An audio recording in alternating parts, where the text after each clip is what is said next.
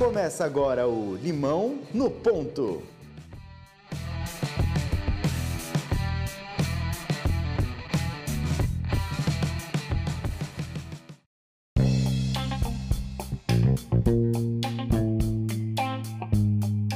Olá pessoal, estamos aqui em mais um episódio do nosso Limão no Ponto.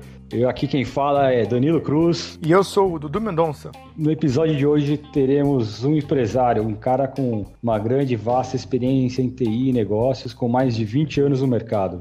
Além disso, é cofundador e CEO da Desk Manager e partner da 3 Capital. Ele também é membro do conselho do Alto Tietê Valley. Além de mentor de várias startups. Célio Fabiano de Souza. Seja muito bem-vindo, Célio. É, obrigado pelo convite, Danilo e Eduardo, na participação do podcast Limão no Ponto. Ainda mais com um tema super engajado que é o empreendedorismo, e nós estamos passando por uma transformação, inclusive econômica no Brasil. Então vem de encontro a gente fazer esse bate-papo. Agradeço novamente aí o convite de vocês. Bom, Salião, cara, 24 horas no dia, tem sido muito pouco para você? Olha, Danilo, é... se o dia tem 24 horas e se ele é pouco, eu entendo que não.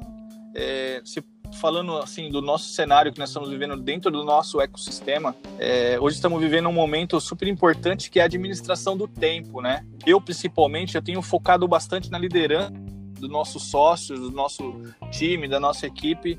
É, para trabalhar o operacional. Então eu, eu trabalho muito na estratégia e eu faço muito bem a administração do tempo e deixo o meu time trabalhar. E eles trabalham, eles, eles fazem a sua jornada, as definições das metas, é, eles trazem para nós, nós definimos. E eu entendo que nós não vamos conseguir é, resolver o, o problema do mundo em 40 horas, né, semanais de trabalho. Então, cara, se a gente cada um fizer a sua parte, orientado às nossas metas que foram definidas lá no começo do ano, com as avaliações, é, 24 horas para nós está bem confortável. Trabalhar em cima do resultado e não em, em, produtividade apenas de horas de trabalho no dia a dia, no operacional ali. E Célio, tem uma frase que eu aprendi contigo desde que eu te conheço a respeito do tempo e tem um conceito super importante. Explica um pouquinho dela para o pessoal aí. Olha, é, eu sempre pergunto, principalmente quando estou fazendo uma apresentação para o jovem, para o cara que quer empreender, é, muitos deles eles não sabem respeitar o tempo, né? Ainda mais essa, essa galera do milênio, que eles querem resultados de imediato, e o resultado eles não vão vir de imediato, né? Uh, e uma das coisas que nós temos que respeitar é o tempo em tudo que nós vamos fazer. Então, por exemplo, se eu tô com a minha família, vamos imaginar que eu tenho meu filho, por exemplo, eu mesmo tenho três filhos e e uma esposa maravilhosa, que é a Fernanda. É, se eu não se eu não estou com eles, eu estou perdendo meu tempo. Então eu não estou perdendo dinheiro, né? Muita gente fala assim que tempo é dinheiro. Isso aí é um mito, né? Não é dinheiro. Se você está dentro da empresa e você não está executando ou trabalhando em cima de entregar um resultado, é, você está perdendo aquele momento de fazer algo. Não significa que a empresa vai estar perdendo dinheiro ou que você está perdendo dinheiro ou se você não aceitou uma proposta, ou que você não respeitou a, a, a, o momento da entrevista que você chegou atrasado. Você não está perdendo dinheiro, você está perdendo uma oportunidade de trabalhar numa grande empresa ou trabalhar do lado de alguém que, é, que possa ser uma inspiração para o seu futuro. Então, gente, eu acredito muito no respeito ao tempo.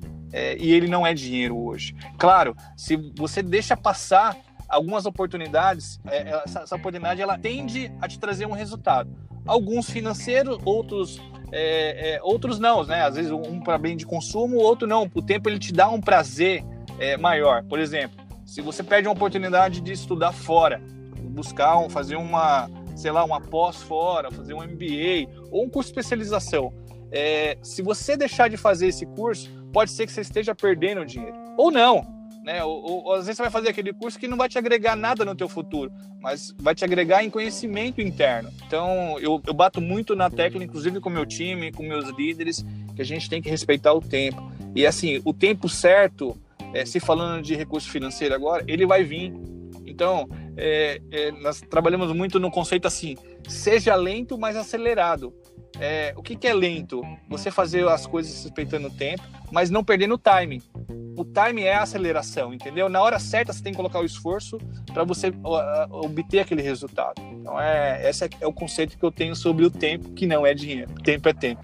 Já deu pra ver que você é um empreendedor em série, daquele tipo que odeia ficar parado. Fala pra gente, quais são as startups e projetos que você está envolvido no momento? Olha, Edu, é, eu já fechei uma empresa em 2008, então isso, é, isso eu acho que é uma das coisas que, que mais me agregou hoje para poder investir em startup com, com o time que eu tenho. É, vendi uma empresa, depois de 2008 eu abri uma empresa e vendi ela em 2013, 2014 eu, eu fiz a passagem do bastão dessa empresa, dos funcionários, que era uma empresa de tecnologia. Em 2015 eu abri a 3 Capital uh, para fazer investimentos em startup.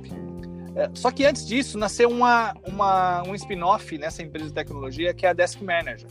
A Desk Manager ela é, ela é uma uma empresa que desenvolveu uma plataforma lá em 2012 para resolver um grande problema que é a dor do atendimento ao cliente, a dor no atendimento ao cliente. Então nós temos observado desde 2012 a mudança de comportamento de, dos consumidores, né? Então, nós, quando nós desenvolvemos uma plataforma, era uma plataforma para atendimento de helpdesk, service desk, e hoje ela é uma plataforma de atendimento aos negócios, como por exemplo marketing, RH, engenharia, ATI com seus próprios helpdesk, facility, entre outras áreas né, de atendimento. E o que nós temos observado, uh, inclusive com temos clientes Brasil, América Latina, Europa, Estados Unidos aí é, avançando bem. A gente abriu em 2015 nossa primeira operação nos Estados Unidos para atender clientes fora do Brasil. E aí o que, nós temos observado é que é, os consumidores hoje têm apostado muito em entregar resultado para os seus clientes, não só a venda, né? Então é uma das grandes apostas nossa é a Desk Manager, inclusive pensando no modelo exponencial é, é o que a gente está com mais foco. Depois vem a Kerouac. A Kerouac nasceu em, em 2015, é, foi nosso primeiro investimento e um investimento que nós, nós trabalhamos um uma boa parte de smart money, a gente está juntos no negócio, uh, trazendo insight, trazendo clientes da nossa carteira de clientes de Desk Manager para ela. É, o que, que nós resolvemos? Resolvemos uma dor que é uma dor de todas as empresas, que é a dor financeira. É, nós não damos crédito, nós ajudamos a gestão financeira. Tá? Uh, nosso principal concorrente nela hoje é o Excel, então nós, nós pegamos aquele empreendedor que está nascendo e que já tem que ter o controle e ele está no Excel, ele precisa automatizar os processos. Então a gente leva ele do Excel e da Tilibra, que ainda tem ainda aquele empreendedor que tem a cadernetinha, que tem um caderno, a gente leva esses caras para a internet, para o cloud e a gente dá autonomia para ele poder se desenvolver um negócio e não ficar trabalhando nos processos financeiros. E temos mais umas cinco startups alinhado aí ao, ao, a, sempre complementando a Desk Manager e a Kerouac, é, que são ainda as startups nascentes, então a tem cinco startups que está evoluindo é, de forma acelerada, né? É, e o que, o que falta hoje são bons projetos que resolvam grandes dores, inclusive dores que sejam exponenciais, né? Hoje a gente tem que pensar em um formato que é, eu não posso atender 10, 15, 20 clientes, eu tenho que atender 100 mil, 10 mil clientes. Como que eu vou fazer isso? É, tem que ser exponencial. Então tá faltando bons projetos e a gente tem, tende a ajudar a formar novos empreendedores que consigam resolver essas dores. Então a gente está mais ou menos com sete projetos de startups hoje. Sou sócio da 3 com mais um sócio e a gente está buscando sim é, algo que tenha inovação e que seja exponencial para fazer investimento ainda é, agora buscando para 2019 é, bons projetos aí de startups. E dentro disso tudo que você disse, é, algo me chamou a atenção. Você citou o fechamento de uma empresa. Olhando para trás, qual foi o grande erro que você cometeu? Esse assim, a gente brinca que a gente tem o sangue dessa empresa ainda correndo dentro dos nossos, das nossas veias, né? Então, por exemplo, a gente teve problema muito sério com turnover de, de funcionários. Então, é, na época, a gente tinha a ideia que a gente tinha que ter um funcionário para o resto da vida. Esse modelo de startup ele veio para quebrar paradigmas, né? Então a gente queria sempre ter um controle maior sobre, sobre o funcionário, não dava liberdade para o funcionário trabalhar. É, a gente queria vender qualquer tipo de projeto, então é, aquele famoso pato, como na época era uma empresa de tecnologia, então eu atendia desde criação de um site a projetos complexos de, de infraestrutura e firewall, segurança. Então eu tinha clientes pequenininhos, tinha clientes como banco. Uh, não tínhamos um catálogo de serviço bem definido. É, o custo alto, né? Então, quando você pega, quando você tem uma, uma carteira de cliente que você não está muito uh, ali com, com foco em entregar apenas produtos que você, você é especialista e acaba entregando tudo, o teu custo começa a aumentar muito, então você não consegue escala, então entrava dois, três clientes por mês, em vista, por exemplo, hoje nas startups da Desk Management, que entra 10, 15, 20 clientes por mês ou até mais, é, na época da consultoria, que era uma consultoria, e é um desafio para todas as empresas de serviço uh, escalar, então a gente tinha um problema sério com isso.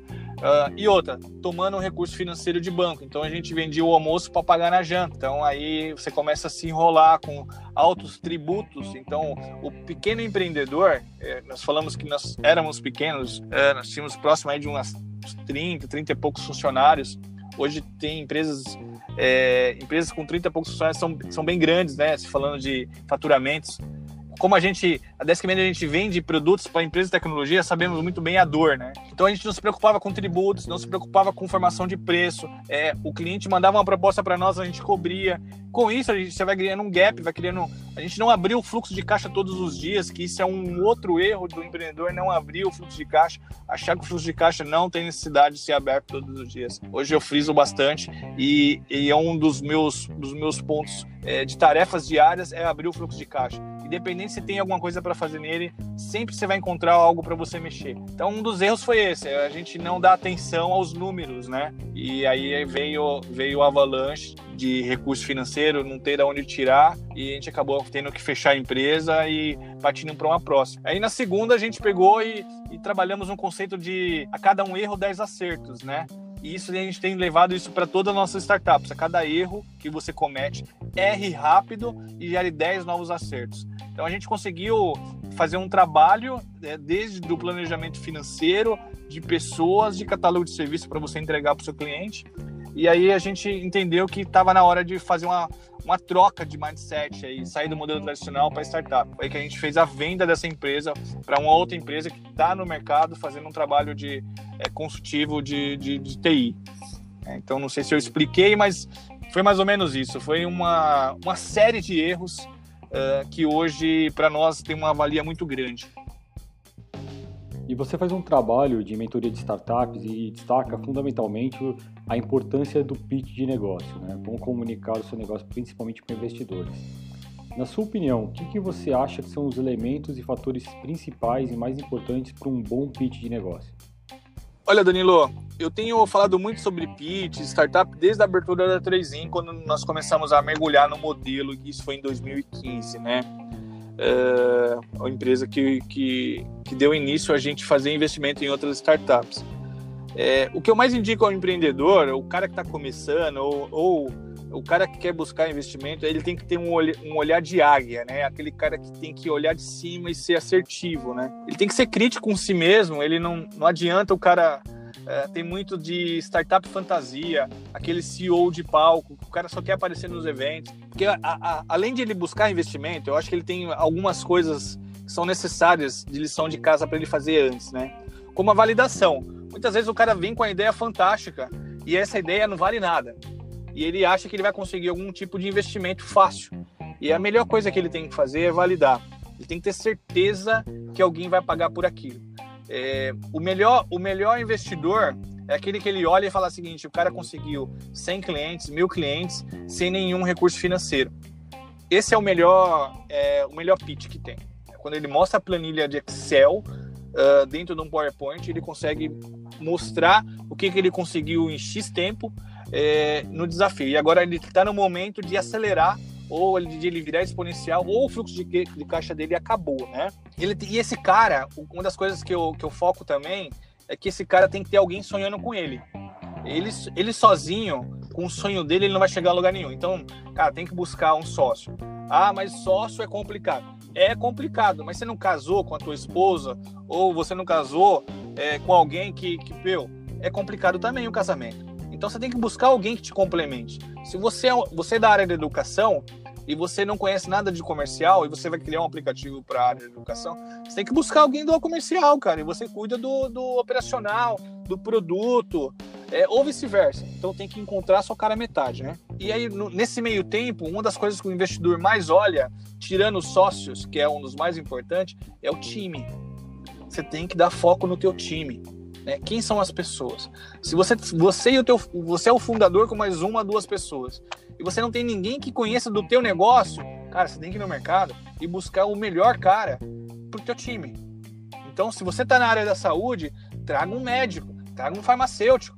É, esse cara precisa estar tá dentro do contrato social? Não. Mas assim, você tem que ter alguém que conheça do teu negócio, né? Esse é um dos focos do investidor. E, e no, quando você for apresentar o pitch, conheça os investidores. Às vezes é difícil você conhecer quem está na banca, mas tente conhecer o investidor para você ser um sniper.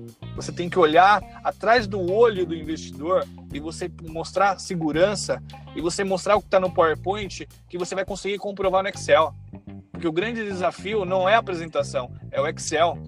Você mostrar que você sabe fazer, que você foi lá e você, você errou e você aprendeu gerou novos acertos, entendeu? Então, assim, acredito muito é, no olhar do pitch do investidor nesses itens, né? Que é o sócio, é o time e a validação. E como ele faz para validar aquela ideia que ele tem, acha excelente, mas por enquanto só ele acha excelente? O Edu, cara, é, não existe uma regra, né? Eu entendo que o Prada lá, o cara que está querendo empreender ou que, vamos falar de investimento, que ele está buscando um recurso financeiro, é, esse cara tem que pegar e ir lá e fazer e, e, e ir pro pau, né? Eu digo que você tem que ir lá e fazer, levantar, levantar da cadeira, desculpa a palavra, levantar a bunda da cadeira e ir lá e executar. Como é que você faz isso? Eu, eu tenho uma metodologia que a gente tenta aplicar e eu, eu, eu tento levar isso para nossas mentorias que a gente tem feito, que é o conceito 10 100 mil. O que é o 10 100 mil? A gente, se eu vou desenvolver um problema, uma, uma solução para um problema X, eu preciso que 10 pessoas, isso de forma quantitativa, tá? 10 100 mil de forma quantitativa, eu preciso que 10 pessoas é, paguem por aquilo. É, então eu, eu vou na rua, eu vou validar, eu falo com meu amigo, ah, eu não tenho amigo. Ah, você não tem um, você não tem um aplicativo no WhatsApp, o Telegram, que você tem contatos? Você não, você, não, você não estuda na faculdade, que você tem amigos? Valide com eles. Faça com que eles paguem pela sua solução. Ah, mas eu ainda não tenho o produto. Faça um protótipo imite, fa, faz uma impressão 3D, vê se alguém paga. Se alguém pagar alguma coisa, você vai em frente, entendeu? Então, a, a, o que eu tenho que fa fazer é o seguinte: eu tenho que fazer um PowerPoint maravilhoso, mas eu tenho que demonstrar isso no Excel. Como que eu demonstro? Seguindo o conceito 10 100 mil. Se pegar o 10, eu tenho que garantir que aqueles 10 tenham sucesso com o meu produto. Como que eu vou garantir? Eles vão ter que pagar. Eles vão ter que, eles vão ter que virar fã de vocês. Como que vai virar fã? Esse cara tem que indicar para alguém. Aí você sai do 100, do 10 para o 100. E aí vai virando uma forma orgânica. Vamos dar um exemplo do Netflix, né?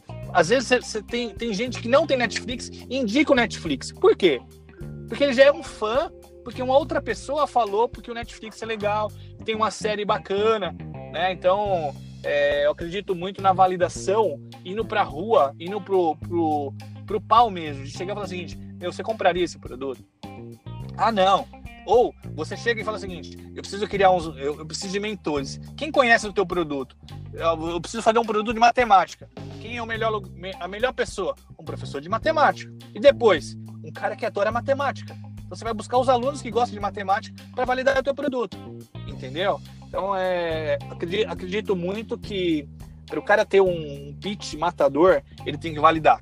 Não adianta só fazer a apresentação. É, foi lá e depositou uma grana na conta dele, entendeu? Ou ele foi lá e emitiu um boleto, ou ele passou um cartão de crédito. É, tem que ter alguém pagando por isso. Uma experiência que eu tive recente, que eu compartilho com, com vocês, é, é do Sebrae, né? O Sebrae é um cara fantástico e ele tem um, um produto que é o Empretec, né? Que é isso é global com a ONU, enfim. E lá você tem um desafio gigante que é construir algo em alguns dias. É, ali é uma validação, uma validação fantástica. Tinha pessoas que não tinham ideia de como fazer a validação, conseguiu isso em dois, três dias. Então, qual é a forma de validar? Indo lá e testando e, e, vendo se alguém vai pagar por aquilo, entendeu? Eu insisto em falar de alguém pagar por aquilo, porque é a melhor forma de validar, entendeu? Você vai construir um, algo, é, é, se o cara não tirar o cheque do bolso, ou o dinheiro ou o cartão de crédito, não é um produto viável para você colocar no mercado. Você vai construir algo e ninguém vai pagar por aquilo, entendeu?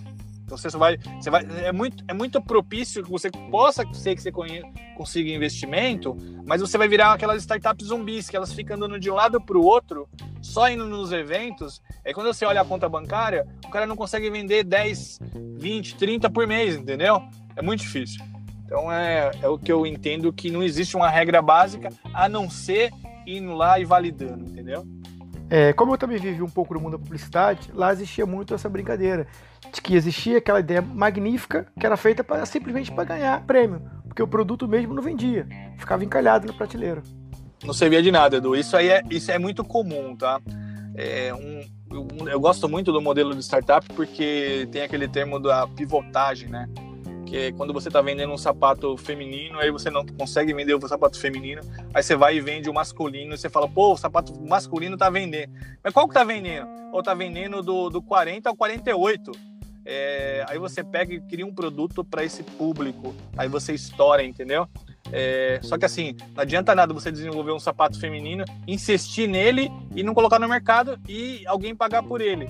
Então, a pivotagem na startup vale, vale bastante para isso, né? E acredito muito que, é, se pensando em modelos tradicionais, vou falar, por exemplo, de você comentou de publicidade, né? Tem que, tem que olhar para o que as startups de, de alta performance estão fazendo. Por que, que elas têm sucesso? Por que, que elas conseguem. Por que, que elas viram um unicórnio é, tão rápido? Menos de 10 anos elas são, valem mais de um bi. Por quê? Então tem que olhar o que, esses caras estão fazendo para poder seguir em frente e, e, e, ser inspirador, né? Ter esses caras como inspiração para você alcançar alguma coisa maior. Falando de inspiração, Célio, quem que é a figura hoje que te inspira no cenário do empreendedorismo? Ô Danilo, cara, eu, eu pensaria agora olhando assim uh, no mercado, quem me inspira, eu pensaria em uma pessoa de fora do Brasil. Eu tenho acompanhado bastante, que é o Marcos Lemones. Né? Ele, ele, ele faz aquele programa O Sócio, e eu tenho acompanhado bastante a história dele, aonde ele tem investido e vai, vai muito de encontro com o que nós estamos fazendo hoje na 3 que é acelerar startups e, e, fazer um trabalho de smart money, né? Que a gente trabalhar nossa carteira de cliente, trabalhar nossos, nossos fornecedores, e trazer esses empreendedores para o nosso ecossistema para resolver as nossas dores dos nossos clientes como um todo. Então, um, um negócio vai complementando o outro. Então, o Marcos Lemones ele faz muito bem isso. Então, ele entra em negócios que ele entende e, e, ele dá muitos insights interessantes. Apesar de ele, ele entra na empresa, ele sempre querer 51%, 40%, que pode ser que seja foge um pouquinho do cenário brasileiro, e vai de encontro com o que nós estamos fazendo hoje com a 3 né? Que é identificar um negócio, ajudar o empreendedor, o empreendedor a errar rápido e acelerar esse negócio com recurso financeiro, com, com é, espaço físico, com mentorias, é, com carteira de cliente, que nós fazemos muito isso, que é, tem muito do smart money, né? Que a gente conectar boas pessoas para gerar bons negócios. Então a gente conecta nossos, nossos sócios com os nossos clientes e com os nossos parceiros. Isso tem dado bastante resultado. Então, para nós, assim, falando de 3 e uma inspiração minha é o Max Lemones hoje que eu teria para falar como inspiração. E para quem está começando agora, qual a dica que você pode passar? Tanto para quem quer começar o trabalho, estruturar uma ideia, e para quem quer correr atrás de um investimento? Edu, uh, eu, eu olharia é, como eu fiz isso lá atrás, quando eu saí de um modelo tradicional para um modelo de startup, eu olharia muito o ecossistema de startups. O que, que eu olhar? É você pegar de manhã cedo, olhar, é, fazer as buscas na internet, ver o que tem de, de eventos, ver o que tem de, de encontros, ir até esses encontros. É, Existem muitos encontros que você vai conseguir conhecimento de forma gratuita Tá? Isso é o melhor de tudo, porque lá atrás, no passado, era muito, muito difícil. Então, para você participar de um workshop, você tinha que desembolsar um recurso financeiro alto. Não que bons workshops não sejam pagos, mas também existem bons gratuitos. Então, é sair de trás da mesa mesmo, buscar conhecimento. Nesse buscar conhecimento, com certeza você vai encontrar sua cara metade. Não tenha medo, não tenha medo de contar as suas ideias, mesmo que sejam ideias que você entende que elas são algo é, promissor. Por quê? É, se é uma ideia que você teve, com certeza alguém já está fazendo. Né? Se, tem alguém fazendo, por que, que você não pode fazer junto com essa outra pessoa? E você criar algo maior.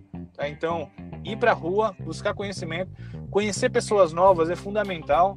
É, coloque uma meta para você conhecer pessoas novas. Essas pessoas novas que é, complemente o que você está buscando. Então, se você está buscando algo para a educação, vá em outros eventos que complemente o que você quer fazer, entendeu? Não fique só fechado naquela, naquela, é, naquele grupinho que você tem hoje em dia da tua faculdade, ou do colégio, ou da empresa onde você trabalha.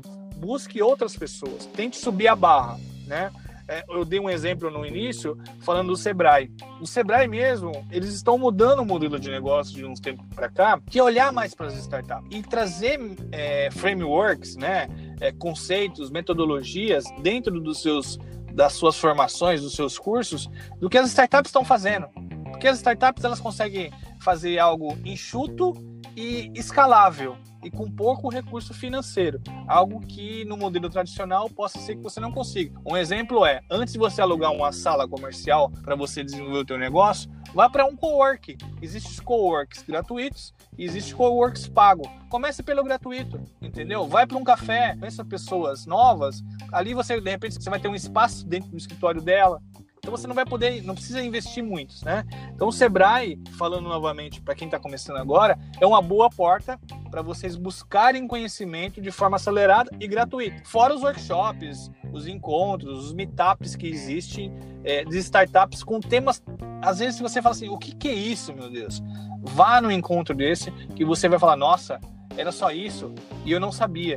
E aí você pega alguns insights ali dentro você vai desenvolver isso para o teu negócio. Então a ideia é, é, não tenha medo de errar, mas que erre rápido. Seja lento de forma acelerada, entendeu? É, com isso, se você buscar conhecimento, com certeza pode, você possa conseguir um contato de um investidor, você possa conseguir uma empresa que possa ser seu cliente, né? Às vezes você não precisa de um investidor logo de imediato, você precisa de um cliente que pague pela sua solução. Dali depois você vai ser conectado com outras pessoas, que é o famoso smart, né? Você usar suas redes de contatos. Então, seria essas dicas que eu daria para um empreendedor que está começando agora. E quais livros você recomenda para a galera que nos acompanha aqui no podcast? Olha, eu, eu falaria dois, tá? É, um é Organizações Exponenciais e um outro que eu já li quatro vezes, que é O Sonho Grande. É, o Sonho Grande tem muito do modelo tradicional, mas ele fala muito também de meritocracia, e meritocracia hoje é o que está pegando. Se a gente vê a nossa economia, ela precisa disso, de, de meritocracia, a gente precisa sair das estatais para o modelo privado e colocar metas em cima disso e remunerações em cima da, das suas metas, a reserva compensa. Então, o Sonho Grande fala bastante disso, do, do Jorge Paulo Lemo, e organizações exponenciais é o que eu é, tenho aí como premissa para olhar sempre. De maneira social, né? você acredita que no Brasil existe meritocracia?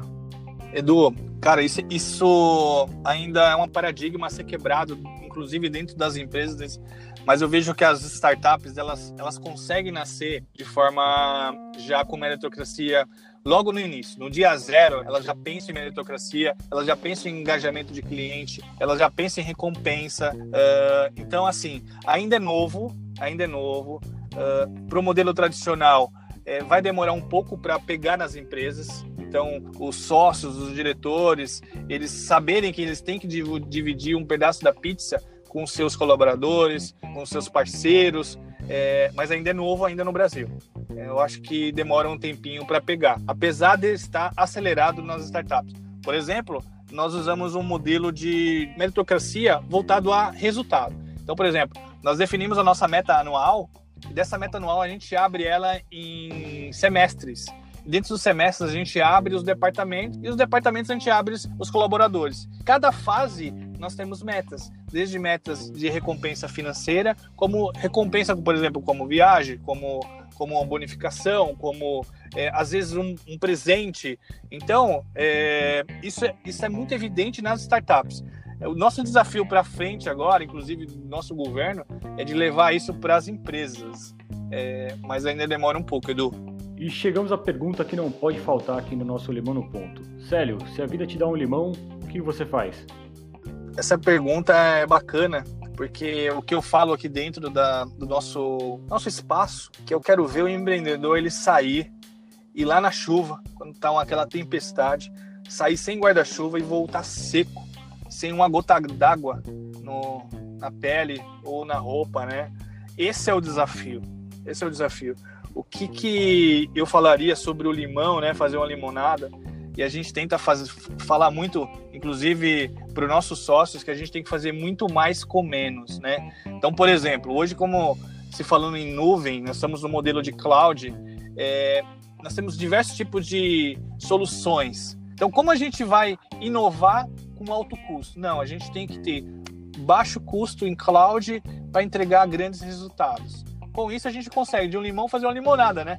É, se, eu, se eu tenho um, um, desafio que eu não tenho dinheiro em caixa e eu preciso fazer algo grande, então é um desafio grande que eu tenho. Ter uma boa codificação, um bom time técnico, não significa volume de time técnico, eu tenho que ter boas pessoas comigo é, para desenvolver algo, né? É, e hoje que eu, o que eu percebo que o grande desafio não é recursos financeiros.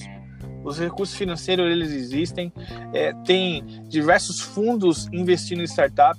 Nós temos vários fundos de fora, inclusive Ásia, é, europeu, entrando no Brasil com recursos é, assim é, em euros, em dólar, é, buscando novos projetos, novos produtos para investir, né?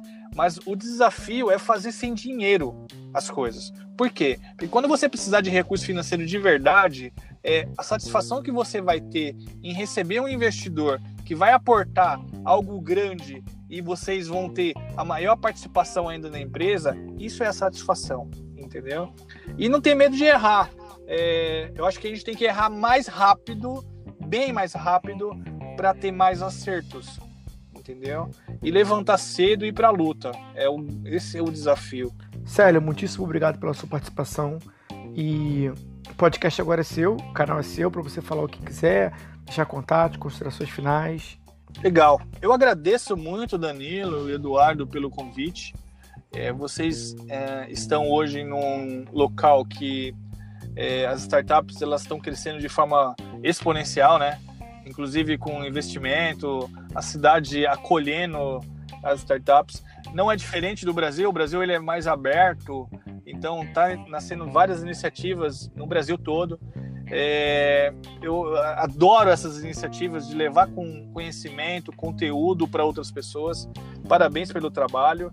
É, os meus contatos, eu acredito que se vocês digitarem no LinkedIn, a melhor forma eu, que eu gosto é o LinkedIn, Célio Fabiano de Souza. Vocês vão me encontrar. É, vou ter um grande prazer em conversar com, com qualquer pessoa, é, seja para tirar uma dúvida sobre, seja para apresentar um projeto, seja para fazer uma conexão. E parabéns pelo trabalho. E conte comigo. Conte comigo. Um abraço a todos. Célio, mais uma vez, muito obrigado pela sua participação no nosso episódio de hoje. Todos os links que o Célio comentou estarão disponíveis no nosso site, é, inclusive os contatos dele. E pessoal, muito obrigado por nos acompanhar no nosso Limão no Ponto. Ficamos por aqui com esse episódio e até semana que vem. Grande abraço. Valeu, galera. Muito obrigado. Valeu, Célio. Forte abraço. Valeu, um abraço.